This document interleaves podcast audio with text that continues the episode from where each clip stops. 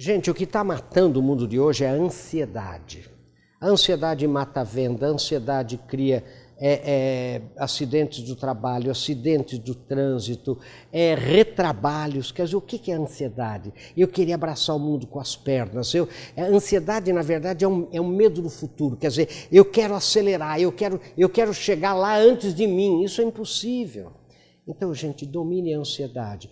E você, para ter uma administração do tempo eficaz, você tem que coordenar a sua mente, a sua cabeça, saber o que é essencial, o que é importante, o que é acidental e dar foco no essencial.